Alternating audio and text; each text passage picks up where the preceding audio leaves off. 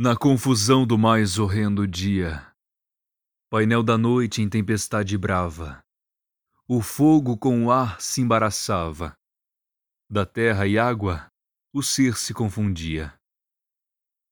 Bramava o mar, o vento embravecia.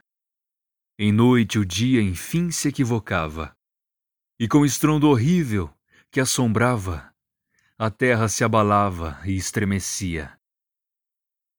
Lá desde o alto aos côncavos rochedos, cá desde o centro aos altos obeliscos, houve temor nas nuvens e penedos.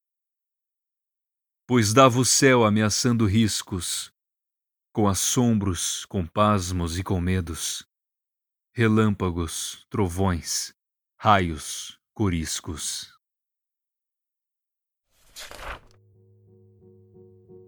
Se você gosta do Lendo Poesias e gostaria de contribuir de alguma forma, ou se quer ter um conto, uma poesia lida aqui na minha voz, é simples. É só doar para arroba Lendo Poesias no PicPay.